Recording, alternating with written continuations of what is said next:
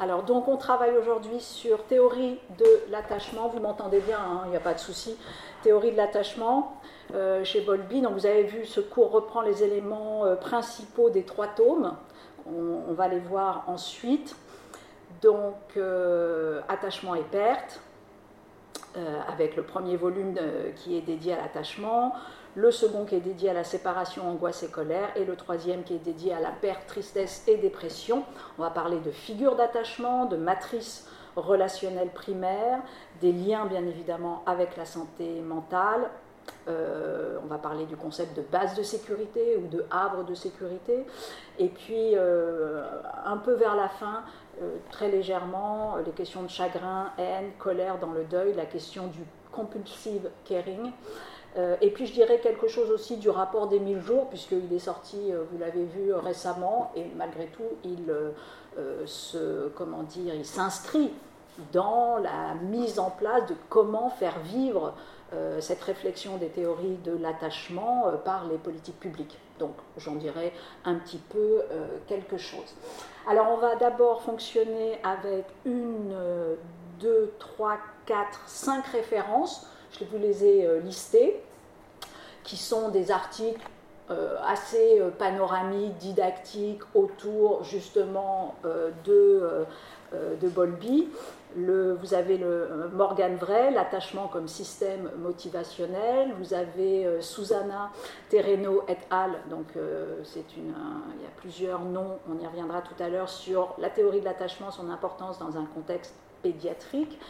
Il y a celui de Barbé-Mintz du gravier, origine et concept de la théorie de l'attachement. Aussi un autre sur Feuerhahn, Wolf, quand l'éthologie revisite la psychanalyse, la question de l'attachement entre Grande-Bretagne et France. Et puis un dernier qui très très court, mais parce qu'il ouvre la théorie de l'attachement jusqu'à la question gériatrique, hein, et pas que la question euh, pédiatrique. Donc de Mystiki, Guédénet, quelques apports de la théorie de l'attachement clinique et santé publique. Donc on va euh, comment dire, passer au crible ces, euh, ces différents articles. Vous, bien évidemment, vous irez euh, vous-même les, récupérer si vous voulez davantage aller en profondeur. Et puis, euh, ensuite, on verra euh, Bolby euh, dans la langue, si j'ose dire, puisque on, reprendra plus spécifiquement les trois, les trois tomes à partir donc de son voilà.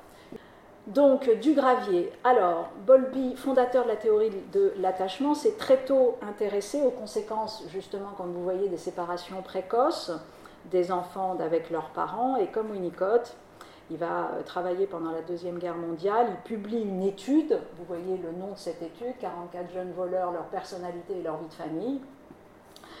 Et euh, en 1951, à la demande justement de l'Organisation mondiale de la santé, qui, qui, travaille sur les conditions d'accueil des jeunes enfants, notamment en pouponnière, mais au-delà, il publie un rapport, Maternal Care and Mental Health, qui justement est là pour relier la théorie de l'attachement et puis euh, bien évidemment euh, toutes les structures de soutènement pour, la, santé mentale. Qu'est-ce que Bolby s'inspire des travaux des éthologues comme Lorenz, comme Harry Harlow, comme d'autres, mais notamment Lorenz, qui a, vous le savez, développé entre guillemets la théorie de l'attachement, mais du côté du côté, euh, du côté comment dire, euh, des animaux, euh, en, développement, en développant le, concept d'empreinte, notamment avec les, les, oiseaux. Et effectivement, voilà, la théorie est le fait que l'individu, animal ou humain, s'attache au premier individu sur lequel il pose son regard, mais en fait pas simplement sur lequel il pose son regard, c'est-à-dire ça part de là, mais ensuite, bien évidemment, se développe par une interaction qualitative, une théorie de l'attachement. Euh, et tout l'enjeu, justement, ça va être de considérer que la théorie de l'attachement est un besoin primaire, euh, donc essentiel à la survie de l'espèce, et que les bébés naissent avec une prédisposition innée à s'attacher. Et que l'attachement vient justement être l'en deçà euh, la théorie de l'attachement vient l'en deçà du système motivationnel global euh, de, l'individu et on va le voir ensuite à partir des théories de l'attachement, le système exploratoire, c'est-à-dire la façon d'aller investiguer le monde, la connaissance, etc., est un, euh, de fait est lié en tout cas à cette théorie de l'attachement sécure ou non sécure qui s'est posée notamment durant l'enfance. Bolby réfute la théorie des pulsions et propose effectivement plutôt un ensemble de systèmes innés de comportement ou systèmes motivationnels favorisant les relations et qui sont corrigés quant au but par la réponse à l'environnement. Donc à quoi sert euh, le système d'attachement? Mais Il a pour but tout simplement bien sûr de favoriser la proximité de l'enfant avec une ou des figures adultes afin d'obtenir un réconfort, etc. Mais en gros, d'avoir, c'est très très euh, vinicotien hein, de toute façon, de retrouver un sentiment de sécurité interne et qui va lui permettre ensuite d'aller, encore une fois, découvrir et investir euh, le, monde. Romain du Gravier, quelques notions justement qui sont bien euh, développées, origine et concept de la théorie de l'attachement, lorsque les conditions sont perçues comme normales, l'enfant est alors libre de poursuivre d'autres buts et d'autres activités. Donc on voit bien que la théorie de l'attachement sécure, euh, c'est le, primat, le sol sur lequel on s'appuie pour ensuite produire une théorie du, développement. Développement cognitif, développement émotionnel, développement social, euh, etc. Le système d'attachement est actif tout au long de la vie. Donc, important là aussi, c'est quelque chose qui se joue de façon bien évidemment très forte dans la petite enfance, mais en fait qui est sans cesse réactivé ou désactivé euh, tout au long euh, de, de, la vie. Euh, mais malgré tout, c'est quelque chose qu'on peut réactiver aussi tout au long de la vie, c'est l'aspect positif de la chose. Les comportements d'attachement, pour obtenir cette proximité, le nourrisson use de divers comportements innés tels que sourire, vocalisation, la succion, le fait de s'agripper, les pleurs, euh, la marche, etc., etc.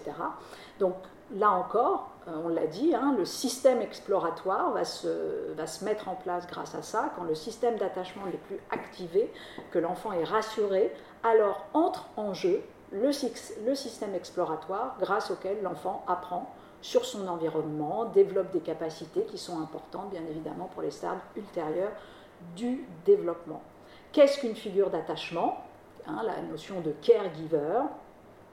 Ben, les figures d'attachement, ce sont ceux qui ont cette fonction de caregiver, et selon Bolby, avec trois euh, critères.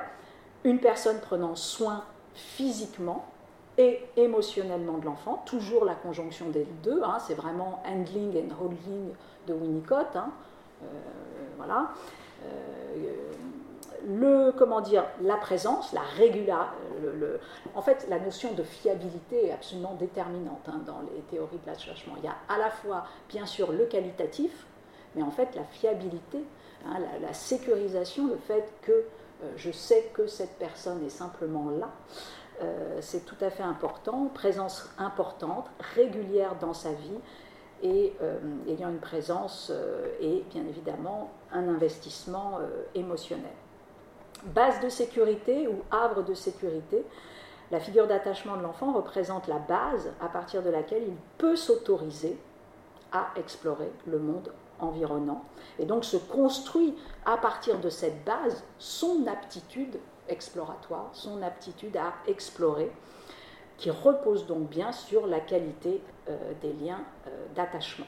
Et donc ça va être tout le travail de Bolby de dire ben, à quelles conditions nous avons des liens d'attachement de bonne qualité et comment les distinguer de liens d'attachement qui pourraient être pervers, toxiques, insécures, ambivalents, ambigus, parce qu'il n'y a pas nécessairement que le pervers, hein, il y a aussi tout ce qui est en zone grise et, qui, bien évidemment, va, venir entacher le système exploratoire et la qualité du développement. Toujours chez Dugravier, différents styles d'attachement. Alors Marie Ensworth, qui est une collaboratrice de, John Bowlby, a défini les différents styles d'attachement. Hein, on en parlait à l'instant. L'attachement sécure, l'attachement insécure, évitant et ambivalent. On va le définir mais très rapidement. l'attachement résistant, et elle va chercher à les évaluer au travers d'une expérience qu'on appelle, cette euh, expérience de 1978, qui s'appelle la situation étrange, qui a l'air comme ça quand on la décrit totalement, absolument barbare, puisqu'il s'agit de séparer les enfants des parents et de voir, tiens, comment ça se passe, je caricature. En fait, euh, pas tout à fait, pas aussi long, on les sépare peu, quelques minutes pour ne pas, euh, pour ne pas créer de traumatisme, etc. Et on interroge on cherche à interpréter ce stress, on regarde qu'est-ce qui se passe, euh, huit épisodes de trois minutes, etc. etc. Bon, donc cette expérience-là a donné lieu à une typologisation des, euh, ben, tout simplement des réactions de, de l'enfant pour dire quelque chose des liens d'attachement avec les, les parents. Les styles d'attachement reflètent les prédispositions de l'enfant, son tempérament, la cohérence des réponses parentales, bien évidemment en situation aussi. Hein, donc ça se joue euh, des deux côtés. Ces différentes catégories d'attachement sont des, des, stratégies adaptatives, sans conséquences psychopathologiques. Il est pourtant évident qu'avoir des stratégies attachmentales sécures, bah, c'est bien évidemment un facteur de protection contre l'adversité et on pourrait dire tout simplement un facteur de résilience. Et on le voit hein, dans toutes les théories euh, de résilience, lorsqu'on vous dit ah, il faut trouver des tiers résilients, super. Mais si vous avez euh, une faille sur les liens d'attachement et sur la théorie de l'attachement, vous avez bien évidemment beaucoup plus de difficultés à identifier un tiers comme résilient, même s'il l'est, puisque vous êtes justement touché dans votre euh, comment dire, capacité de produire un lien d'attachement euh, confiance et. D'autres petites références, euh, vous les reprendrez, hein, de toute façon, euh, je ne vais pas tout faire parce que c'est assez long, mais qu'est-ce que l'attachement désorganisé? C'est quand l'enfant n'a plus aucune stratégie pour s'adapter aux situations de stress, qui lui est un style d'attachement qui est fortement corrélé avec effectivement une dérive psychopathologique. Attachement de type sécure, euh, bien évidemment, qui va donner lieu à une meilleure estime de soi, à une capacité de faire appel lorsque l'on en a besoin, à une capacité d'exploration plus forte, attachement de type insécure évitant, au contraire, où l'enfant ne sait pas appeler, ne sait pas donc trouver euh, les moyens d'une aide, euh, et donc résultat, son stress augmente, tendance à masquer sa détresse émotionnelle, parfois pour, pour résister à ça, au contraire se sentir invulnérable, euh, stigmatiser autrui, enfin faire ce qu'on appelle des stigmatisations inversées. Voilà.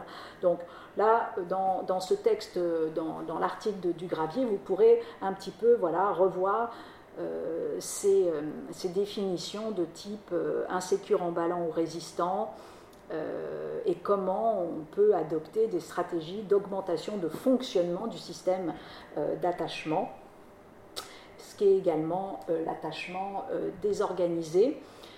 La notion de caregiving, euh, Bolby définit le caregiving comme le versant parental de l'attachement.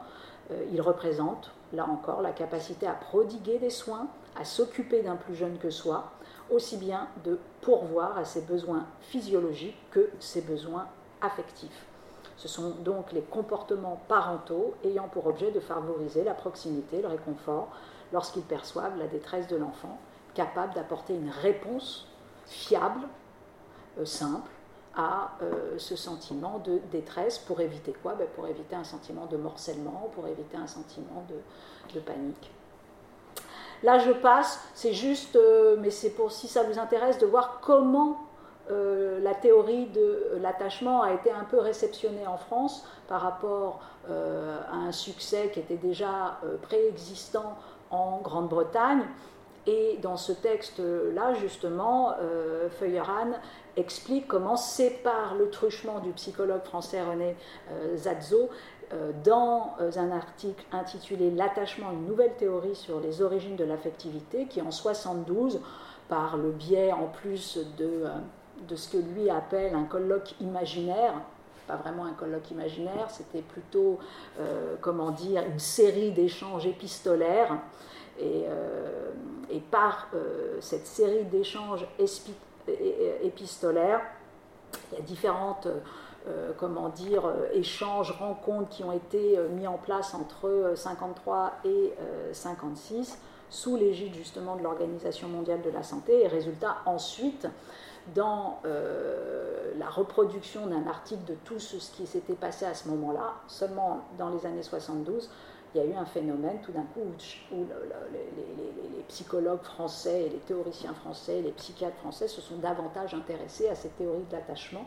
et à ce lien entre euh, éthologie et, euh, et psychiatrie.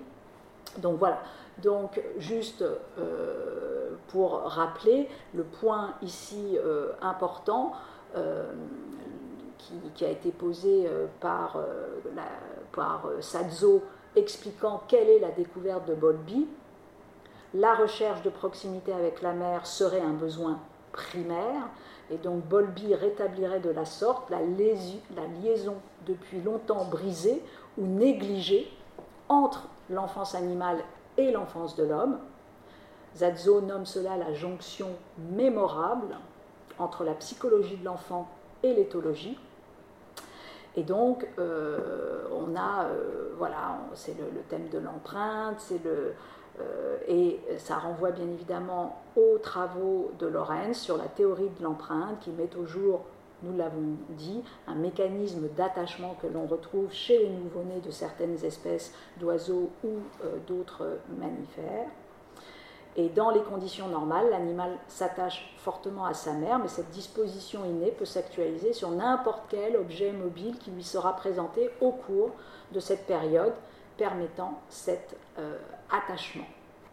Donc, euh, voilà. Et donc, bien évidemment, qu'est-ce que euh, les recherches de Lorenz insistent sur l'antériorité de l'amour-tendresse sur l'union physique, qui trouverait leur pendant dans la nature primaire de l'amour, la force irrépressible du besoin d'attachement de l'enfant, et invaliderait, entre guillemets, euh, le primat freudien de la pulsion sexuelle sur l'amour. Et dernier point dans euh, ce texte, cette découverte, euh, écrit euh, René Zazzo euh, dans le texte de, l'article de Feuilleran, le présupposé philosophique est sans doute aussi politique fondamentale de la psychanalyse. C'est quoi? C'est que la théorie de la pulsion freudienne, qui est plutôt centrée sur l'individualité biologique, en fait, on bouge, comment dire, vers la thèse euh, qu'on trouve chez Bolby, qui est que l'objet d'amour, euh, non pas, euh, voilà, l'objet d'amour n'est pas qu'un moyen de se satisfaire et de se perpétuer. En fait, on a véritablement le fait qu'on considère, au contraire, que l'homme est un être social, et la théorie de l'attachement serait un témoignage scientifique du fait que nous sommes d'abord un animal social. Donc c'est en gros, le, cheminement, entre guillemets, euh, de l'article conduit euh, Zazzo à considérer que Bolby aide à rappeler que si la théorie de l'attachement est un besoin primaire inné de l'homme, c'est-à-dire que la sociabilité fait partie du biologique. C'est ça la, découverte, entre guillemets, plus anthropologique euh, de, euh, de Bolby et euh, qui renforce une forme de, transcendance du social, dit Zazzo, par rapport à l'individuel biologique. Là, c'est le texte, avant d'en venir plus directement à, Bolby, mais qui reprendra tout ce qui a été dit là, mais vous l'entendrez avec ses propres a son propre euh, vocabulaire. Donc euh, là aussi, un article très, euh, très développé, Théorie de l'attachement, son importance dans un contexte pédiatrique, Susanna Terreno et al. La thèse maintenant classique développée par Bolby en 58, lors de sa première formulation de la théorie de l'attachement, est que l'attachement du bébé à sa figure d'attachement a pour base un équipement comportemental constitué par un nombre déterminé de réponses instinctives euh, qui l'orientent vers la figure d'attachement. Et Bolby a identifié cinq de ces réponses qui apportent une contribution spécifique au développement de l'attachement sucer, attraper, suivre, pleurer et sourire, qui sont des comportements de signalisation. Et ces comportements deviennent intégrés et dirigés vers la figure d'attachement au long de la première euh, année de vie, donnant lieu à ce qu'il a désigné comme les comportements d'attachement. Et en 69, il présente une version reformulée de sa thèse initiale en reconnaissant que des formes plus élaborées de comportement d'attachement peuvent s'organiser dans ce qu'il appelle un système comportemental d'attachement. On passe. Euh, la disponibilité de la figure d'attachement s'accompagne bien évidemment du développement d'une expérience par l'enfant, d'une sécurité de euh, l'attachement, le développement des relations d'attachement, développe. Le contexte de vie d'un enfant est une composante absolument déterminante pour le développement des systèmes comportementaux permettant la formation de l'attachement. Et euh, une phrase de Bolby qui dit voilà, quand l'enfant naît, euh, l'enfant est absolument pas une tabula rasa, c'est le contraire de cela. Au contraire, le bébé est né équipé avec un nombre de systèmes prêts à être déployés lors de stimulation environnementale. Et comme nous l'avons mentionné précédemment, quelques-uns de ces systèmes comportementaux constituent les piliers de sustentation du développement de l'attachement, parmi lesquels nous soulignons euh, les fameux cinq que nous venons de nommer. Les patterns d'attachement là aussi, qui sont développés, euh, bien définis aussi euh, dans, l'article. Bolby, donc le développement favorable de l'attachement étant important pour la santé mentale, il devient impératif, je l'ai dit tout à l'heure, de distinguer qu'est-ce qu'un développement favorable d'un développement défavorable, et bien évidemment de connaître quelles conditions favorisent l'un ou l'autre. En se basant sur la perspective du développement de l'attachement, nous pouvons faire deux hypothèses pour atteindre ces objectifs. Un, les différences relatives à la qualité des soins, qui bien évidemment vont entraîner des différences dans la qualité de l'attachement entre les deux personnes, donc la régulation diadique entre par exemple la mère et l'enfant, entre le parent et l'enfant. Les différences dans les patterns d'attachement qui vont influencer l'autorégulation émotionnelle de l'individu, donc ça c'est vraiment très important parce que on voit que 1, ça régule le 2, ça régule le 1, euh, le thymique, de, l'émotionnel. Et bien évidemment, trois, ça régule le système exploratoire. Donc on a vraiment les, trois euh, points. Ensworth a beaucoup contribué à l'apport des études de l'attachement, notamment en trois domaines le concept de base de sécurité, l'importance du rôle de la figure d'attachement, la notion de sensibilité maternelle aux besoins, aux signaux du bébé. Puisque bien évidemment, c'est pour ça que souvent Bolby dira aussi que l'enfant éduque, entre guillemets, le parent, puisqu'il euh, va par des interactions constantes de qualité avec l'enfant, il va être aussi plus à même de, trouver et de répondre, d'être plus ou moins sensible, de mieux reconnaître ces fameux signaux euh, donnés par, euh, par le bébé.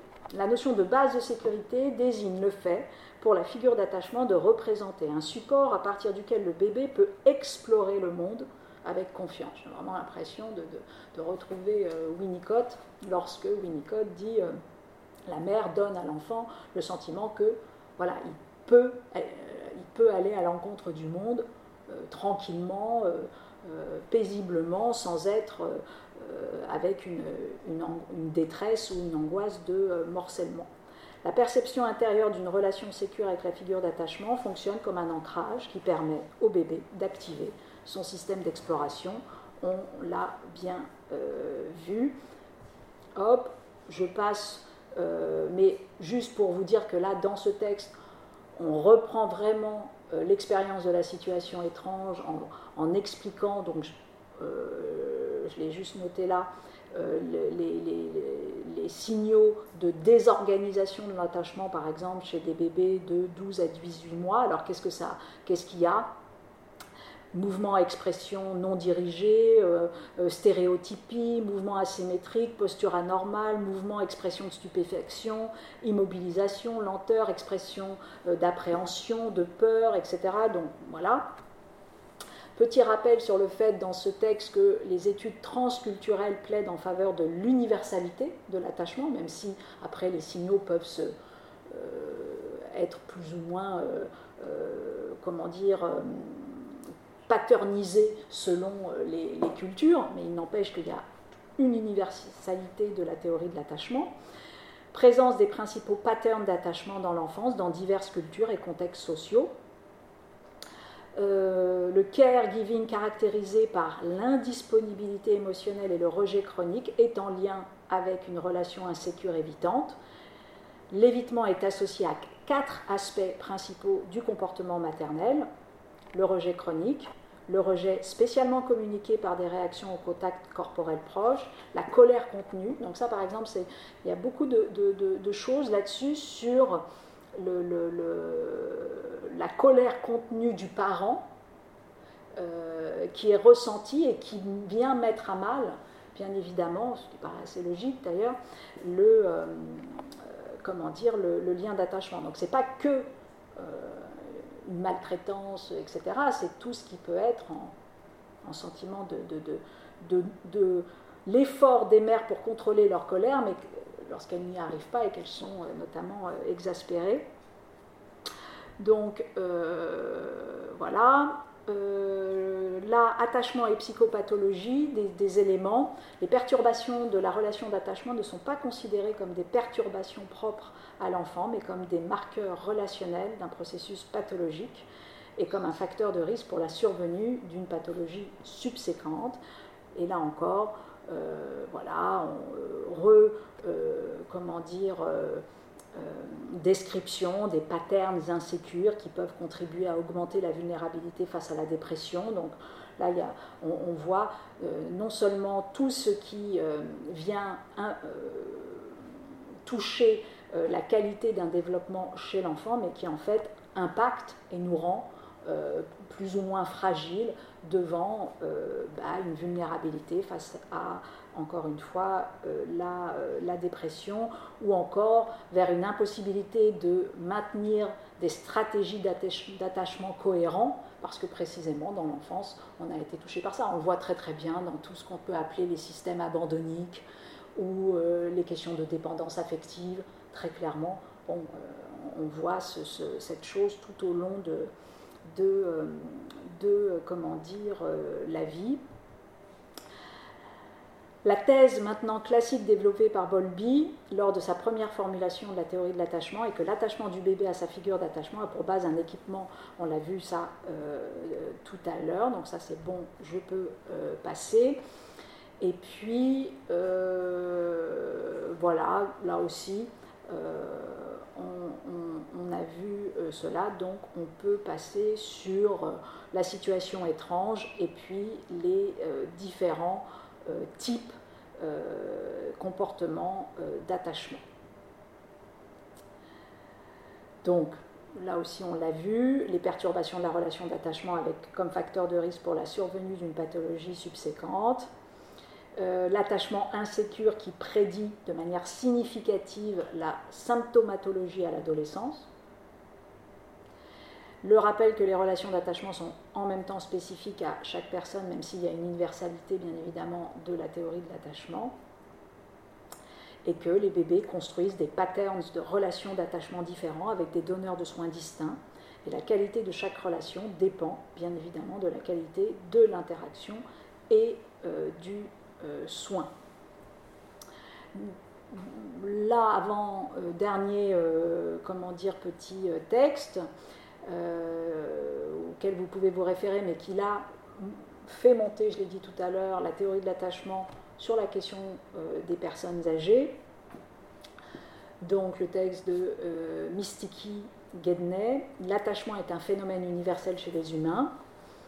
Bolby a conceptualisé l'attachement comme un système motivationnel, c'est-à-dire un système génétiquement programmé qui met à contribution l'environnement pour se développer, et dans une perspective évolutionniste, la fonction adaptative du système d'attachement vise la protection des petits, ce qui contribue à la survie de l'espèce. Donc vraiment, on a un lien direct euh, entre, on pourrait nous dire, le principe d'individuation, la qualité du principe d'individuation et les théories de l'attachement, mais bien évidemment dans une approche beaucoup plus éthologique, darwiniste, etc., euh, la théorie de l'attachement est un, est, un des, versants actifs euh, euh, bah, de, du maintien de la survie de l'espèce. Dans cette perspective de psychologie sociale, on voilà, bon, encore une fois, Horowitz, Bartholomew, Sécure, préoccupé, détaché, craintif, etc. Ces catégories ne délimitent pas seulement des attitudes vis-à-vis de l'autonomie et de l'intimité dans des relations d'attachement, mais elles contiennent également une vision tacite de soi-même et des autres. Le style d'attachement représente une variable individuelle interagissant avec la régulation émotionnelle et le coping. Donc euh, notre, manière, notre, nos modes d'ajustement au stress, au stress, là aussi, euh, selon Bolby, et puis tous ceux qu'on vient de euh, nommer, sont directement liés à cette qualité qui s'est jouée, ces liens d'attachement et cette théorie de l'attachement. En ce qui concerne les personnes âgées, ce n'est que très récemment que la recherche attachementiste ou attachementale s'est intéressée à elle. Dans les démences débutantes, les patients luttent contre le sentiment d'insécurité, en ayant recours précisément à des figures d'attachement tangibles. Plus l'expérience subjective de vulnérabilité et d'étrangeté devient permanente avec l'évolution de la démence, et plus le patient va se fier à une source interne de sécurité, à savoir, par exemple, la croyance que ses parents sont toujours en vie, exemple. Euh, et la question, c'est bien évidemment de voir comment on peut transférer hein, vers une relation soignant-patient une théorie de l'attachement et éventuellement comment ça peut venir sécuriser. Le style d'attachement du patient va conditionner la recherche d'aide auprès des professionnels de santé, donc comment on peut dans nos institutions euh, utiliser ces théories de l'attachement pour produire tout simplement un, soin plus, plus conséquent et surtout pour lutter contre le sentiment d'insécurité euh, assez typique de ce type de troubles euh, cognitifs et de troubles émotionnels. Alors, euh, voici plus spécifiquement, mais qui reprend euh, ce que l'on vient de dire. Donc, trois gros volumes, hein, vous les avez peut-être vus au PUF. Premier volume, Attachement et, perte, euh, qui renvoie à des écrits de, 58 à 63. où justement, donc Bolby rappelle qu'en en 1950, l'ONU lui demande d'être consultant pour les questions de santé mentale des enfants errants, enfin sans foyer, qu'il va donc euh, chercher à établir ce lien entre santé mentale et relations stables, intimes et continues avec un parent ou avec une figure d'attachement, en l'occurrence ici euh, la mère ou un substitut maternel stable. Les nombreux effets pervers de la perte de la mère, ce qu'on appelle euh, la, déprivation, l'intensité de la détresse et de l'infortune, l'étendue de la durée du trouble, la grande angoisse de séparation, le détachement inhabituel. Donc on a voilà, il travaille sur euh, qu'est-ce que euh, les, conséquences euh, de, cette entre guillemets déprivation. L'enjeu là aussi de montrer que c'est un besoin primaire, donc phrase de Bolby, la faim de l'enfant envers l'amour de sa mère est aussi grande que sa faim de nourriture. La prime enfance, c'est-à-dire les 5 ans, euh, ce qui est posé chez Freud comme le moi immature, qui est précisément à ce moment-là incapable de résistance, qui n'arrive pas à résoudre les problèmes dont il pourrait plus tard, justement, euh, il peut plus tard trouver la, solution, euh, ben justement, c'est dans ce moment-là de, prime enfance, de, on pourrait dire, de, alors c'est pas du tout, du tout euh, ce que pense Lévinas, mais ça me fait penser à ça lorsque euh, Lévinas parle de subjectivité tendre. Euh, c'est-à-dire que voilà, on a un moment, si vous voulez, où on est, voilà, c'est comme si la, la, la, la coquille, l'enveloppe n'existait pas encore, le, principe d'individuation n'existe pas encore, donc d'où la nécessité de produire une enveloppe viable, psychiquement viable, physiquement viable par justement la, figure d'attachement et des liens d'attachement qui, d'une certaine manière, enserrent le sujet qui est en train de, se construire. Donc, appareil psychique est régi chez Freud par le principe d'inertie. Donc, je, passe là-dessus. Donc, euh, où est-ce qu'il fait ses premières observations? Ben, Dans les nurseries de Hampstead. Euh, donc, euh, et qui était d'ailleurs là aussi où, Dorothy Burlingham, Anna Freud avait aussi fait ses, comment dire, ses premières observations sur les, phases de séparation des, jeunes enfants, des nourrissons, des jeunes enfants et puis qui avait interrogé comme ça ces phases de protestation, de désespoir, voire de détachement. Et puis il y a bien évidemment, on l'a dit tout à l'heure, tous les travaux de l'éthologie qui l'ont euh, inspiré. Il y a beaucoup de pages dédiées dans ce premier tome au comportement d'attachement chez les singes rhésus, chez les babouins, les chimpanzés, euh, les gorilles. Euh, et donc il y a des pages entières sur la manière dont il y a les, signaux euh, des, euh, comment dire, des singes euh, qui vont être plus ou moins dirigés vers telle ou telle figure. Et donc, voilà, et comment ça, ça, se, ça, se, ça s'organise dans les communautés de singes rhésus, et puis ensuite comment on vient interroger le comportement d'attachement chez l'homme comment il y a cette recherche de l'interaction de la part de l'enfant par justement l'activation de signaux, les pleurs, le sourire, etc. Euh, le fait d'agripper, euh, la succion, l'appel par le cri, la première utilisation euh, des, mots, mais toujours se rappelle qu'en fait l'attachement est véritablement pas du tout qu'un besoin, puisque on va voir par exemple très très très tôt euh, des théories de l'attachement entre enfants, entre nourrissons, c'est-à-dire entre deux petits nourrissons, qui, euh, deux enfants qui euh, eux-mêmes témoignent un certain type de lien qualitatif et donc construisent leur développement, leur être aussi par rapport à ça et pas simplement parce que ils ont immédiatement besoin, mais voilà.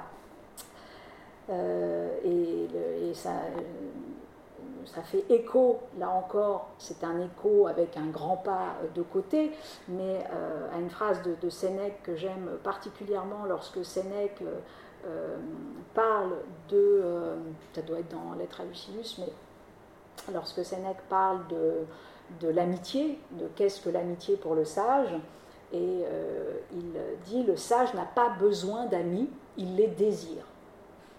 Donc voilà, c'est-à-dire de ne pas être dans euh, dans cette idée que euh, nécessairement l'autre est l'instrument euh, de quelque chose, d'une faille, d'une dépendance, d'un besoin, mais que non, c'est simplement le désir de, de, l'altérité, le désir de, voilà, de, de la filia. bon, c'est toujours la, la de toute façon, c'est des vieilles, des, des, des, comment dire, des, vieux sujets sur jusqu'où l'altruisme est désintéressé. On a aussi tous les, grands spécialismes de, l'altruisme en considérant est-ce que l'altruisme c'est véritablement la conscientisation de l'altérité ou est-ce que euh, voilà est-ce que bah, le, fait de m'intéresser à autrui le, euh, m'auto-conserve également bien évidemment. Donc on sait très bien qu'il euh, y a un intérêt de l'altruisme bien évidemment. Mais on voit aussi très très bien qu'il y a aussi un intérêt de l'égoïsme et que donc l'altruisme n'est pas de l'égoïsme. Hein que c'est quand même quelque chose d'un peu plus gracieux que. Euh, voilà. Donc, développement de ces comportements d'attachement, de ces liens électifs. Euh, voilà, la, mise en place de liens électifs dès le plus jeune âge est quelque chose de terriblement protecteur, et ce, bien évidemment, tout au long de la vie. Et oui, euh, le comportement d'attachement est une matrice d'un comportement social, bien évidemment, et bien évidemment la matrice d'un comportement exploratoire, au même titre que, euh, que le jeu. Alors là aussi, euh, donc vous voyez que les, attachements et pertes, donc là dans le deuxième tome, la séparation, angoisse et colère, qui est des textes un peu plus tardifs, 1976. Alors là, justement, on, renvoie à, comment dire, je vous ai mis quelques petits éléments, par exemple, lorsqu'on diagnostique un retard à s'attacher, et on voit très bien qu'il y a un retard à s'attacher qui peut être un retard d'ailleurs de, développement euh, qui est inséparable souvent d'un retard de développement cognitif, hein, les deux sont. Et qui arrive souvent notamment chez des enfants élevés dans une institution dit Bolby impersonnelle, ou euh, quand il y a eu un déficit de euh, la matrice maternelle, et résultat, il y a à la fois un retard à s'attacher, mais il y a aussi de euh, l'irascibilité, un manque de sentiment de sécurité dans l'attachement, de l'abandonnique, de l'angoissé, euh, une fébrilité plus forte au dépressif, etc. Il est essentiel à l'équilibre mental du nourrisson et du petit enfant qu'il puisse vivre d'une façon continue une relation chaleureuse avec sa mère ou le parent, la femme qui lui tient en permanence lieu de mère, une relation dans laquelle tous deux puissent trouver bonheur et satisfaction. À l'appui de cette conclusion, bien des névroses, des troubles caractériels doivent être rattachés à la privation des soins de la mère ou aux intermittences de la relation de l'enfant avec sa figure maternelle. Dérive sur délinquance, déterminisme. Alors là, attention, euh, parce que bien évidemment, il y a eu toute une grosse, vous le voyez bien évidemment venir, toute une attaque justifié aussi. Donc à nous de nous, de nous prémunir bien évidemment d'une vision caricaturale euh, de Bolby qui viendrait tout d'un coup produire un déterminisme socio-psychique, affectif absolument euh, terrible avec repérage des cas dans l'enfance. c'est pas du tout ça l'enjeu. Hein. L'enjeu c'est au contraire de, savoir qu'il y a euh, cette subjectivité tendre, pour reprendre le terme de, Lévinas, et, en même temps euh, les, voilà, les dangers euh, de, liens d'attachement trop insécures et qui produisent ensuite des stratégies, des stratégies totalement inopérationnelles, cognitives et émotionnelles d'adaptation à l'environnement. C'est tout simplement cela qu'il faut poser et de voir également comment nos institutions, quelles qu'elles soient, peuvent se saisir de ça pour être des milieux capacitants, pour être des milieux justement euh, qui viennent, euh, alors que généralement les milieux institutionnels vont se considérer comme bah, ça n'a pas de sens d'être, euh, de se poser la question des théories de l'attachement. C'est du domaine de l'intime, c'est du domaine. Or non, ce qu'on ce dit là, c'est que bien évidemment, c'est ce que connaît par cœur la psychothérapie institutionnelle aussi. Hein, Séparation, angoisse et colère. Euh, donc là, c'est plutôt un tome qui est bien évidemment euh, basé sur toutes les peurs, les douleurs et qui vient comme ça euh, traquer toutes les, situations problématiques chez, chez l'enfant alors, et, qui vont créer une surdépendance, un attachement angoissé, euh, dû justement à cette imprévisibilité du lien, euh, l'impact de la désertion parentale, les effets pervers de l'excès de gratification libidinale. Voilà, quand vous cherchez une définition pour, euh, tiens, qu'est-ce que c'est que trop gâter son enfant? C'est l'excès de gratification libidinale. Euh, toute la différence, euh, c'est très important, entre ce qu'on peut appeler une colère fonctionnelle et une colère dysfonctionnelle. Je dis ça parce que des apports bénéfiques de la colère, des apports bénéfiques à un moment donné de, quelque chose qui dit stop euh, et qui peut être, voilà, totalement, c'est, on voit très bien ce que ça veut dire, ça maintient un lien et puis, euh, dans, dans, dans, une dispute, en tout cas, ça vient poser un acte de frontière qui fait que cette frontière fait que le tout se maintient, parce que justement, il n'y a pas du borderline, il n'y a pas du débordement, mais bien évidemment, euh, colère dysfonctionnelle, euh, hurlement, irascibilité qui n'a pas, de, qui, qui pas accès à sa propre justification et donc malveillance, etc. Des passages sur la phobie de l'école, comment lire, pourquoi, qu'est-ce que cette phobie de l'école, est-ce que c'est celle de l'angoisse de séparation? Oui, peut-être, mais donc ça peut dire quelque chose bien évidemment d'un trouble du lien d'attachement avec le parent, euh, mais ça peut dire aussi quelque chose de plus basique, hein, euh, sévérité du professeur, euh, difficulté d'apprentissage, agressivité des autres enfants. donc voilà, c'est à la fois des, dit-il, des rationalisations de la part des adultes, mais il n'empêche que le refus de l'école, voilà, c'est dans les tout petits, tout petits âges, ça dit vraiment quelque chose des théories de l'attachement. Après, en revanche, peut avoir des, choses qui renvoient au dysfonctionnement de l'institution en, tant que telle. Mais le refus de l'école sur les tout petits âges se joue visiblement aussi avec les angoisses parentales. Et là, il, a, dresse des schèmes euh, d'interaction familiale pathogène qui, euh, euh, empêchent en fait la séparation sécure.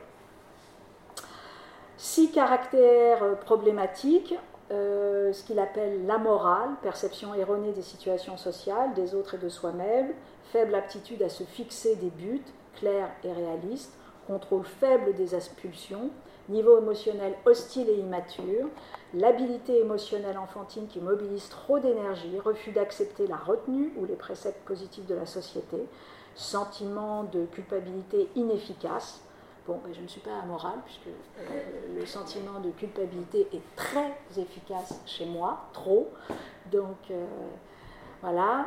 Euh, autre profil qu'il vient, comment dire, définir, ce qu'il appelle l'intermédiaire amoral habile, l'habile, l'impulsif qui se sent fautif, le conformiste, l'irrationnel consciencieux. Bon, voilà, alors euh, l'habile, euh, s'en tirer avec un minimum d'effort, obtenir le maximum de satisfaction, euh, mais en même temps un, désir vague par ailleurs au sens d'un investissement et d'un engagement assez, assez, assez léger. les impulsifs qui se sentent fautifs, qui ne sont pas maîtres chez eux, qui s'estiment mauvais, manque de considération envers eux-mêmes, le conformiste, qui est une hostilité forte, très contrôlée, et conscience punitive forte, incapables d'exprimer spontanément ce qu'ils désirent, ils ont des faibles satisfactions, ils ont un surmoi uniquement composé par ne fais pas ça. Euh, absence de logique et d'intelligence par rapport à l'observation du monde, dépourvu de direction interne, l'irrationnel consciencieux, conscience puritaine, degré notable d'hostilité généralisée, comportement automatique, hostilité refoulée latente, enfin bref, on a tout voilà, toute une typologie euh, des comportements euh, défaillants qui sont là aussi bien, bien définis et qui sont liés euh, comment dire, à ce qui s'est passé notamment euh, dans, euh, dans l'enfance entre des foyers, certains permissifs, laxistes, qui vont par exemple donner ce qu'il appelle les enfants habiles, ou l'incohérence comme caractéristique des familles des enfants amoraux, par exemple, qui ont ni confiance, ni approbation, pas de discipline cohérente, pas de sécurité, d'où finalement une haine active, dit-il, euh, chez euh, l'enfant. Les familles des deux derniers caractères, qui sont les deux caractères bien intégrés, le bien intégré au degré de logique, d'amabilité et d'impulsion altruiste, avec une forte autonomie, une bonne intégration des pulsions majeures, une spontanéité, capable de différer leur plaisir, donc capacité de, de sublimation, et puis le rationnel altruiste, qui est émotionnellement mûr, pas de besoin de suivre aveuglement les conventions pour se sentir en sécurité, donc une espèce de relation un peu souple, pas de psychorigidité, libre de faire usage de toute leur énergie émotionnelle. Et donc, les familles de ces deux derniers caractères sont, elles sont comment ces familles? Ben voilà, vous les avez là. Donc euh, prenons des, voilà, confiance et approbation mutuelle entre l'enfant et les parents. Les parents acceptent l'enfant tel qu'il est et lui offrent beaucoup d'affection et de louange. Les parents font confiance au jugement de l'enfant, ne cherchent pas à le, suivre et le surveiller de trop près. L'enfant se sent libre de discuter des problèmes avec ses parents. Tout ça, c'est Bolby dans le texte. Hein. donc je vous ai vraiment pas, c'est pas moi qui. Hein, c'est vraiment du, littéral. Il l'encourage à se faire des amis. Donc on voit très très bien que euh, vraiment hein, l'un des points essentiels des, des familles sécures, c'est l'accompagnement dans l'autonomie. L'accompagnement dans la séparation sécure. Quoi. L'encourage à se faire des amis, accueille les, bien évidemment, les, accueille les amis, relations agréables, harmonieuses, régularité de la, routine, hein, donc très important, les ritualisations, la euh, cohérence globale, quoi, euh, prévisibilité du moment d'intervention et de la nature des actes d'autorité des parents, donc en gros la lisibilité de l'autorité, hein, surtout pas de l'autoritarisme, mais euh, le, fait d'avoir un, système cohérent d'autorité, euh, voilà, c'est-à-dire qu'en gros, aucun souci avec la sévérité à partir du moment où elle est cohérente, où elle est proportionnelle, où elle est. Voilà, au contraire, Elle, est, euh, elle permet de, poser des, bah, tout simplement des piliers. Participation fréquente des membres de la famille à des activités communes. voilà, tout ça a l'air d'une, euh, je dirais, d'une platitude. bon, mais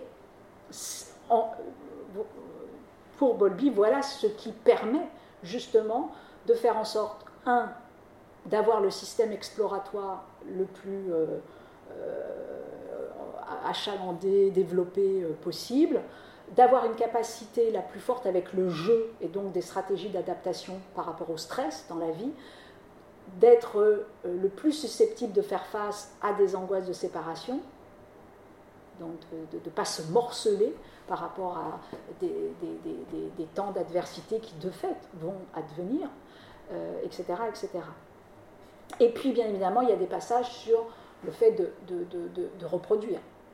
C'est-à-dire que souvent, bien évidemment, euh, euh, voilà, le, parent lui-même qui a été l'enfant insécure, etc., est plus ou moins capable de s'extraire de cette reproduction-là. Donc tout l'enjeu étant de voir comment la société peut venir aider pour éviter qu'il y ait répétition du lien d'attachement dysfonctionnant. Euh, troisième tome, La perte, tristesse et dépression, donc plutôt euh, écrit euh, dans les années 80. Alors je termine juste, les, familles des enfants conformistes, ce sont des foyers autocrates et punitifs dans lesquels règne la méfiance. Si le parent est incohérent, alors l'enfant sera amoral. Et si le parent est plutôt cohérent, alors euh, là on aura de l'irrationnel consciencieux, en tout cas dans les familles conformistes. Famille des irrationnels consciencieux, une discipline très sévère, trop sévère, sous-entendu. Et donc, résultat, on a une atteinte sur la confiance. Famille des enfants rationnels altruistes, partage et engagement des parents, routine régulière sans rigidité, cohérence de la discipline, lisibilité de l'autorité, tolérance possible, possibilité de discuter des normes, très important, euh, compréhension mutuelle, soutien. Voilà.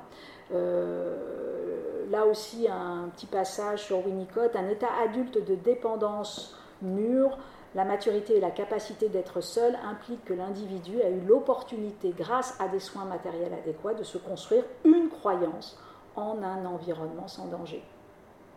Graduellement, l'environnement qui soutient le soi est intériorisé, il s'agglomère à la personnalité de l'individu, ce qui produit, selon le langage winnicottien, une capacité d'être effectivement seul.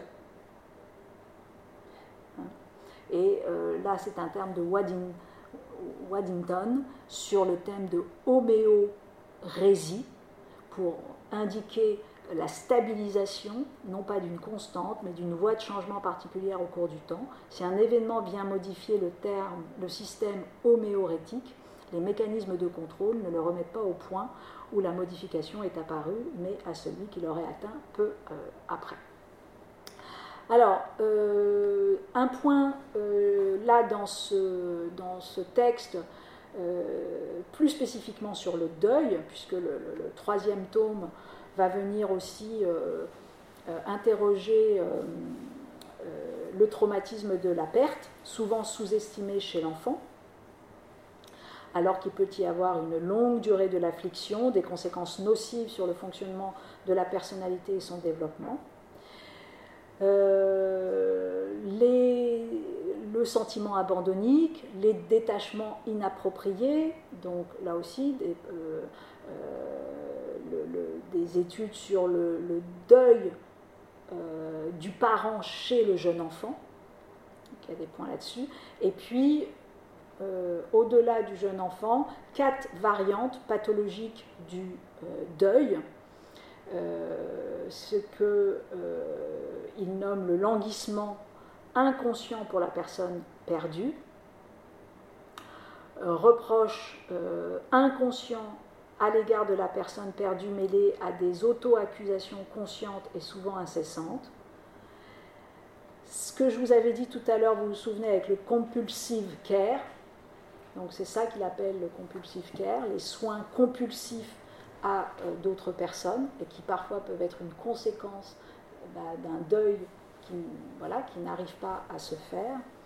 Et puis bien évidemment la question du déni, refus persistant de croire que la perte est définitive. Euh, donc, donc euh, voilà pour ce point-là. Et puis dernier euh, point avant de dire quelque chose du, euh, du rapport.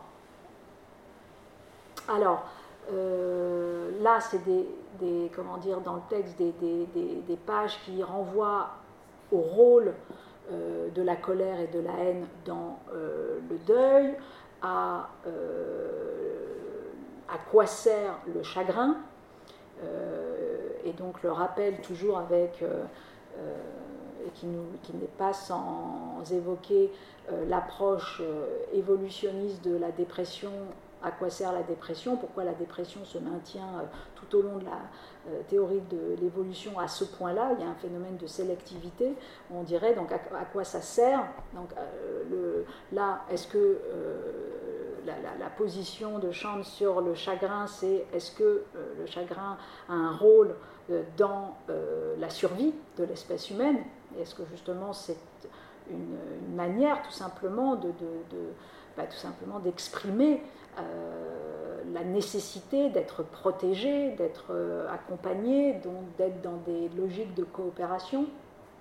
Donc ça, c'est faire reconnaître par les autres son besoin d'être aidé. Donc comment je fais reconnaître par les autres de manière forte mon besoin d'être aidé? Est-ce que voilà, est-ce que c'est aussi ça euh, le rôle euh, euh, du, chagrin? Des points, des pages sur la phase de deuil chez l'adulte, là aussi, qui viennent.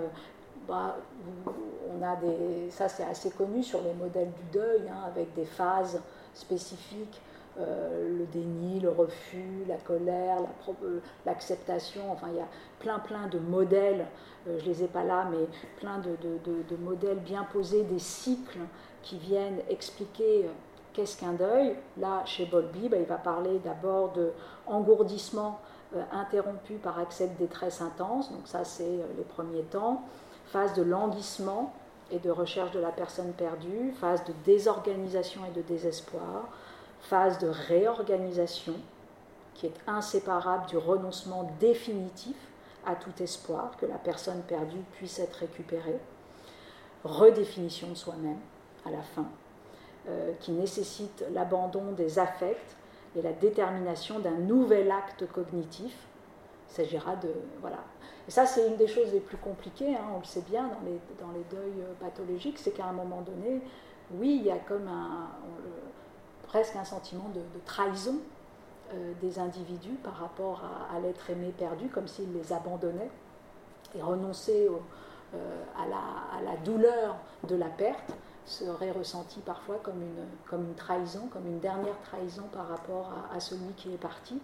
Or, euh, c'est hélas, dans ce renoncement définitif à tout espoir se situe aussi la possibilité d'une redéfinition de soi-même et euh, la possibilité bah, tout simplement de, réactiver le système, ce qu'on pourrait dire le système exploratoire. Qu'opposant de la séquence de la phase de la recherche de la personne perdue, se déplacer sans cesse en explorant du regard l'environnement, penser intensément à la personne perdue, développer une série perceptuelle concernant la personne, à savoir une disposition à percevoir, à ne prêter attention qu'à des stimuli qui suggèrent la présence de la personne, ignorer tous ceux qui n'ont pas de rapport avec ce but, diriger son attention uniquement vers les parties de l'environnement où la personne a des chances de se trouver, appeler la personne perdue. Donc voilà, donc on voit très bien ici comment il y a un travestissement du système exploratoire qui, en gros, ne veut tilter, ne veut être, ne, veut être euh, activé que par des réminiscences qui euh, voilà, font que tout d'un coup on, retombe dans ce deuil chronique ou dans ce qu'il peut appeler le compulsive caring, persistance de la colère et du ressentiment dans le deuil pathologique, momification, et puis bien évidemment, il faut faire attention bien évidemment à ce qu'il appelle les précipitants d'un effondrement, très classique, la date anniversaire. Voilà. Euh, une autre perte, donc euh, à l'occasion d'une autre, autre, adversité, d'un autre sentiment de perte, bien évidemment se réveille la perte inaugurale et les différentes pertes, l'atteinte du même âge, etc., etc. Conditions associées à la mort qui rendent le deuil plus compliqué, période prolongée de soins, déformation et mutilation du corps, disparition du corps, bien sûr, manière dont la nouvelle a été apprise, relation des parties au moment de la mort. Euh, il y a des passages, par exemple, sur, euh, bien sûr, des verbatims sur, euh, bon, des personnes qui se disputent, qui ne se parlaient plus, qui, et bien évidemment, ça entache directement la manière dont va être conduit le deuil euh, par, euh, par la, suite. Fréquence d'un deuil infantile parmi les patients en psychiatrie infantile et psychiatrie adulte. Donc ça, c'est un point que Bolby note malgré tout. Donc il y a eu souvent chez les patients en psychiatrie infantile et voire psychiatrie adulte, à un moment donné, une perte, un effondrement plus saillant euh, et notamment, bien sûr, une atteinte avec une, une, figure euh, d'attachement. Dernier point, je vous ai euh, listé des... juste pour que vous ayez là encore qu'est-ce qu'on raconte dans ce rapport des, des 1000 premiers jours que vous trouvez. Hein, là aussi, tous les articles sont en ligne et également euh, ce rapport, donc commission qui avait regroupé 18 experts sous l'égide de Cyrulnik, euh, des neuropsychiatres, des spécialistes de l'éducation, de l'éveil des enfants, des acteurs de terrain, de l'accompagnement social des parents, des cliniciens, euh, des spécialistes de la grossesse, sages-femmes. L'enjeu, c'était quoi? C'était de formuler un discours de santé publique cohérent sur la question des 1000 premiers jours, donc, là où se forme notamment cette question des théories de l'attachement. L'interaction de l'enfant avec les personnes et le monde qui l'entoure favorise son développement cognitif et affectif. Euh, je vous ai mis ici essentiellement tout ce qui est euh, mis au point pour que vous ayez des, idées. On va euh, des points sur le développement social, cognitif et affectif du bébé, qui est précoce, qui est complexe, le développement des interactions sociales et de l'attachement, la coadaptation entre le bébé et ses parents, l'apprentissage par le langage, par le jeu, le mode de vie et l'environnement sain qui posent les fondements d'une meilleure santé et notamment d'une santé mentale, mais pas que tout au long de la vie, et d'un meilleur développement de l'enfant, des passages sur le sommeil des enfants, des passages sur l'allaitement, euh, quoi d'autre? Euh, La question de la dépression périnatale, totalement sous-investie selon ce rapport, pas assez travaillée, pas assez accompagnée pas assez de, sensibilisation ambitieuse auprès des familles sur ces questions de euh, théorie de l'attachement, pas de lieu. Euh, donc c'est pour ça qu'ils veulent également euh, travailler à la création d'une maison des mille jours, lieu ressource pour la parentalité, pour le développement et des échanges autour de ces théories de l'attachement. Euh, la mise en place d'un parcours, le parcours 1000 jours. Qu'est-ce que c'est que le parcours 1000 jours? C'est ben, tout simplement un accompagnement. Proposer un accompagnement personnalisé aux parents durant spécifiquement cette période, mettre à disposition des informations pertinentes, bien sûr, recevoir des formations, et pas simplement des informations, avoir des, comment dire, des, exercices et des notions clés sur le développement de l'enfant, disposer d'un espace de dialogue avec des professionnels, mais aussi avec des autres parents sur euh, ces différentes questions, mais également des ressources pour éviter ce qui est posé là, c'est-à-dire l'épuisement parental. il y a des pages assez conséquentes sur euh, partage d'expériences entre pères, entraide, euh, accompagner tous les parents dans leurs besoins et favoriser leur sentiment de compétence et de confiance. Prêter attention aux signes d'épuisement parental.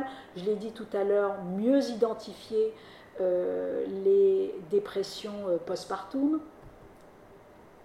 Donc voilà un petit peu euh, là aussi des événements. Repérer précocement les signes de développement atypique chez les jeunes très jeunes enfants et euh, favoriser le dépistage, l'accompagnement, l'inclusion des enfants montrant des anomalies de la trajectoire neurodéveloppementale durant euh, ces 1000 premiers jours. Donc il y a une stratégie, c'est un, texte de santé publique, hein, donc il y a une stratégie de repérage à l'école, il y a une stratégie de repérage en médecin de ville, il y a une stratégie auprès des parents et de la communication auprès des parents. Bon, voilà, il y a un gros passage bien sûr sur théorie de l'attachement et violence conjugale. Donc mieux repérer les situations de violence conjugale afin de mieux protéger puis prendre en charge les femmes et les enfants victimes.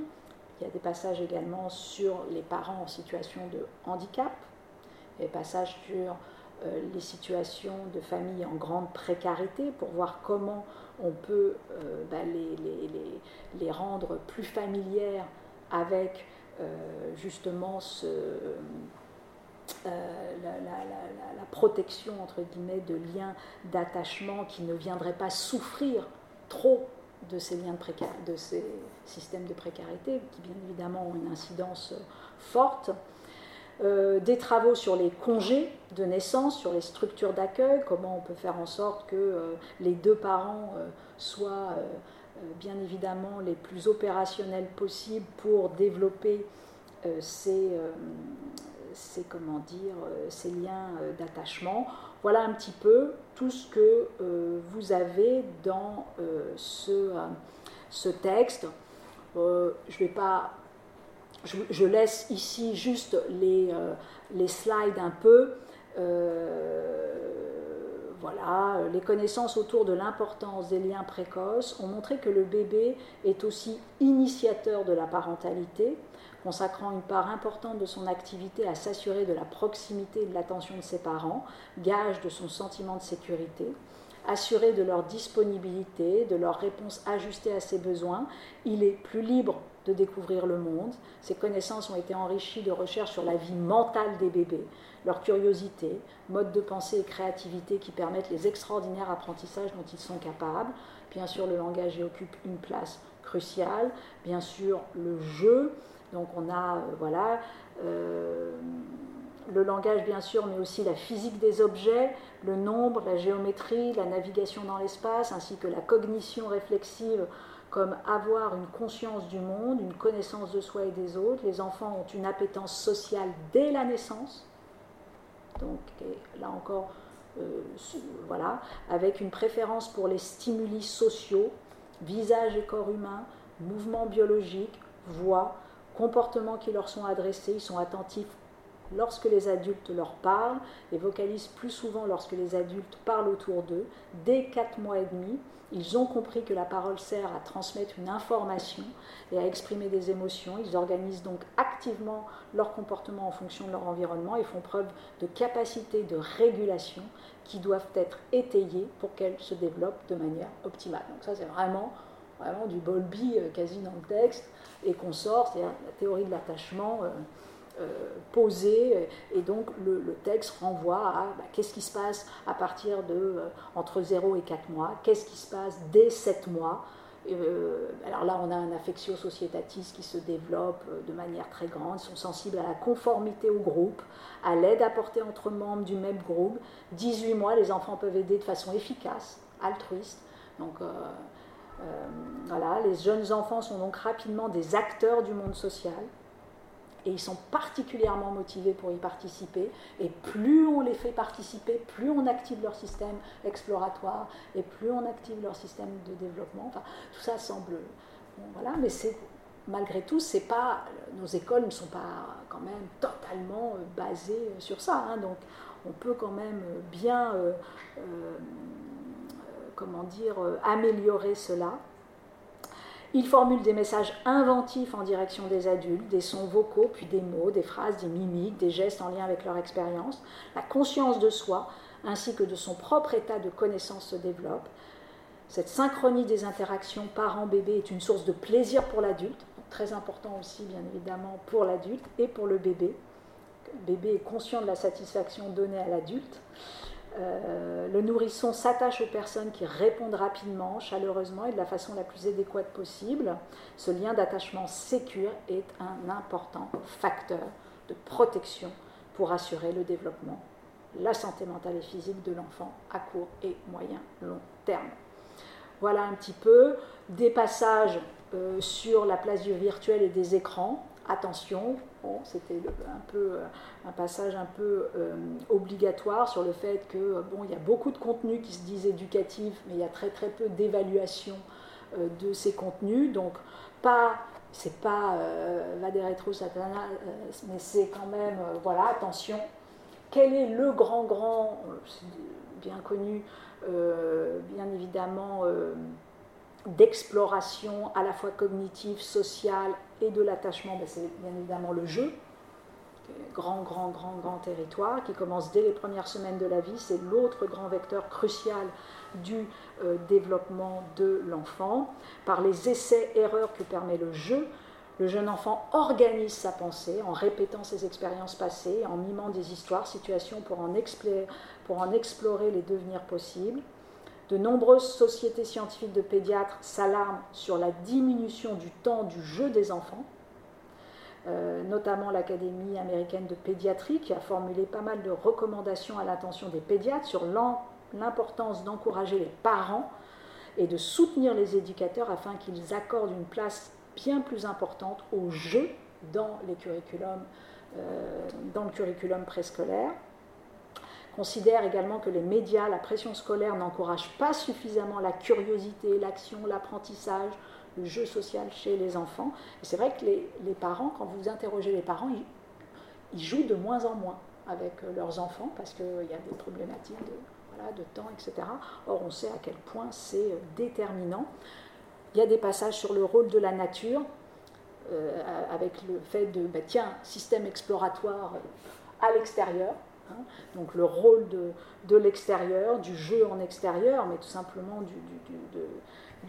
du, monde, profiter d'espaces moins contraints, moins artificialisés, ça diminue le stress, ça diminue les comportements agressifs des adultes et des enfants. Donc comme ça, c'est voilà, donc de l'intérêt, bien évidemment, d'aller faire un tour en forêt euh, voilà, j'espère que euh, vous ne saviez pas et j'espère que vous découvrez grâce à moi euh, cela. La socialisation est donc un processus bidirectionnel avec une part active de l'enfant, mue par le désir de connaître le monde dans lequel il a sa place, et renforcée par le plaisir des parents à voir leur enfant progresser. Donc ça, voilà, c'est intéressant aussi dans les théories de l'attachement, c'est, je dirais, cette dialectique qui se joue entre les deux systèmes de satisfaction. Euh, euh, et, qui, fondamentalement, c'est ce qu'on peut appeler une co-régulation physiologique et émotionnelle. Euh, très importante et qui permet bien évidemment à l'enfant de se développer, mais aux parents de rester humains et bien vivants. Voilà, est-ce qu'on a autre chose? Bon, des choses plus. des passages plus compliqués sur, bah, vous voyez, les violences conjugales, les violences éducatives ordinaires. Là aussi, il y a un gros passage sur les violences éducatives ordinaires. Je ne sais pas si vous vous souvenez, mais je vous renvoie à un cours qui avait été fait il y a longtemps, au tout début d'année, on était encore à l'Hôtel Dieu, sur Alice Miller, sur euh, ce qu'elle appelle la pédagogie noire, euh, le, fameux C'est pour ton bien, hein, elle en a fait des. Voilà. Euh, je ne vais pas redire ce que j'avais dit à l'époque sur le personnage ambivalent elle-même d'Alice Miller, ce serait trop long à, développer ici. Et comme souvent, les cordonniers, etc. Donc, euh, mais malgré tout, des pages totalement éclairantes sur euh, la pédagogie noire et sur le fait de, se parer des meilleures intentions pour produire des éducations euh, et qui, de fait, extérieurement, ne, le sont pas nécessairement, mais voilà, les violences ordinaires éducatives qui se maintiennent encore de façon très forte en pensant bien faire, parfois, qui sont des, vieux enfants du patriarcat, ou des, euh, bon, et puis de, voilà, de, la, de la violence des, familles. La grossesse et la période périnatale sont une période très à risque concernant les violences subies par les femmes. Elles débutent souvent lors de la première grossesse, donc on a beaucoup euh, de cas. Euh, c'est un facteur souvent déclenchant. Hein. il n'y avait pas de, pouvait ne pas encore y avoir euh, des, coups et tout d'un coup, le fait, la situation de, grossesse va déclencher. Car, voilà, euh, dans 40% des cas, euh, elle redouble au cours de celle-ci. Les stress périnataux, prénataux, néonataux et très précoces, c'est-à-dire compris dans le concept des 1000 premiers jours, ont des effets sur la construction de l'architecture cérébrale au niveau neuronal et synaptique, avec des impacts significatifs à long terme sur le développement, le comportement, la cognition, les capacités relationnelles et affectives, ils peuvent impliquer un risque psychopathologique à long terme sur la base de vulnérabilités acquises et de trajectoires individuelles de développement. Il existe également un risque de transmission intergénérationnelle du traumatisme secondaire à l'exposition à la maltraitance et aux violences interpersonnelles et domestiques. Le risque relatif d'être victime de violences conjugales est augmenté de 3 fois si on a été victime de violences physiques dans l'enfance et de 5 fois si on a été victime de violences sexuelles dans l'enfance. donc il y a pas mal de, voilà, un peu de, statistiques sur euh, cela. Encore une fois, c'est un rapport de santé publique qui fait tout un passage sur le lancement d'une campagne structurée de communication, sur la création euh, justement des 1000 jours comme grande cause nationale. Euh, la création d'une semaine des 1000 jours qui s'inspirait de la semaine du bébé, et puis euh, le fameux parcours des 1000 jours qui propose un accompagnement personnalisé euh, aux parents. Donc vous voyez voilà, des sessions d'information, des informations, un carnet de santé enrichi permettant de disposer dès la naissance des informations clés sur le développement de l'enfant, etc., etc. Et puis des thématiques clés, dépression postnatale, euh, rappel de l'interdit des violences éducatives ordinaires. Euh, je ne sais pas, vous l'avez peut-être entendu, c'était encore là euh, aussi, elle l'avait dit il y a longtemps, mais elle l'a redit encore récemment à la radio, je, crois que je l'ai entendu sur France Inter, peut-être dans un podcast, je ne sais plus, mais le docteur Ray Salmon de l'Hôtel Dieu qui revient encore sur les bébés secoués, sur le fait qu'il y a encore un très très grand, non seulement un maintien des bébés secoués, mais avec des courbes qui de nouveau quand même sont là, sont fortes. Pourquoi euh, pourquoi, et, ce, au travers de différentes classes sociales. Donc, là, très clairement, euh, je sais que le docteur récemment euh, avait été très intéressé justement pour voir comment on, pouvait travailler à accompagner les parents, notamment sur les 1000 jours, pour leur faire comprendre à quel point c'était terriblement dommageable, comment ça détruisait quantité de choses de manière irréversible parfois chez, euh, les enfants qui avaient été bien évidemment euh, secoués de manière délirante, intempestive. Donc, euh, donc voilà un petit peu la création d'un entretien prénatal précoce. Qu'est-ce qu'il y a d'autre comme idée? La maison des mille jours. Quoi d'autre Le fait de pouvoir bénéficier d'un accompagnement à domicile, des visites à domicile pour une intervention plus individualisée et surtout, euh, comprenant davantage l'environnement dans lequel s'épanouit l'enfant et la famille. Et puis des, choses également sur théorie de l'attachement et enfant prématuré. Là aussi des, comment dire, euh, des travaux sur, euh, sur, cette, euh, sur cette question, qui sont les pays qui ont déjà un peu travaillé et, sur ces programmes dits des 1000 jours, l'Australie, les États-Unis, la Finlande, la Nouvelle-Zélande et le Royaume-Uni. Donc si vous vous intéressez à ça, regardez les dispositifs qui ont été mis en place dans ces différents pays pour justement former les professionnels à ces questions, former les familles, euh, créer des institutions, des parcours, etc. Euh, dernier point, oui, il y a le, mieux identifier et prendre en charge les dépressions périnatales, on l'avait dit, les troubles psychiques sévères des parents. Les dépressions périnatales sont répandues, 10 à 15% de la population générale, elles sont sous-diagnostiquées. Seuls 40 à 50% des dépressions seraient ainsi diagnostiquées, alors que les femmes sont en contact régulier avec divers professionnels de santé. Les grossesses chez les euh, les grossesses chez les femmes présentant un trouble psychiatrique sont ainsi souvent caractérisées par un suivi médical inadapté ou insuffisant, etc. Euh, des choses, bon, je l'ai dit tout à l'heure, sur euh, la situation des familles en grande précarité, des choses sur euh, également le système des congés de naissance qui doit être réformé, bon, là aussi avec une ouverture plus forte pour le père ou le second parent. Les comparaisons internationales montrent que la durée du congé paternité français est courte. Donc là aussi, euh, dans un, voilà, si on est dans un benchmark entre guillemets international, on se rend compte qu'on peut euh, assez, euh, on peut faire évoluer le, congé parental et voire même mettre en place des congés parentaux d'éducation, etc. 77% des mères salariées considèrent que la parentalité est insuffisamment prise en compte dans l'organisation du temps et des lieux de travail. Donc, vous voyez, donc, euh, bon, théorie de l'attachement, ça peut aller jusqu'à euh, euh, se poser la question de, voilà, de, de, tiens, au fait, comment est accueillie la parentalité dans le monde du, du travail? Des travaux qui sont rappelés dans ce rapport sur plus le congé paternité est long, plus la sensibilité du père ou du second parent à l'enfant est grande.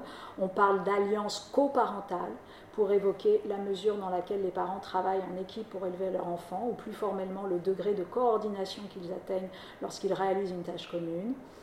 Euh, voilà, donc là, c'est tous les, vous pouvez relier ça à toute la question aussi de la charge mentale. Hein. le, fait de, on sait très bien que, euh, voilà, euh, les théories de l'attachement seront d'autant plus, les liens d'attachement seront d'autant plus qualitatifs qu'il y a un système euh, plus égalitaire entre euh, les, parents. Et puis également faire monter, on l'a dit tout à l'heure, nos institutions travailler sur une qualité des modes d'accueil, un enjeu majeur pour le développement socio-émotionnel, psychomoteur et cognitif de l'enfant, ainsi que la lutte contre les inégalités sociales.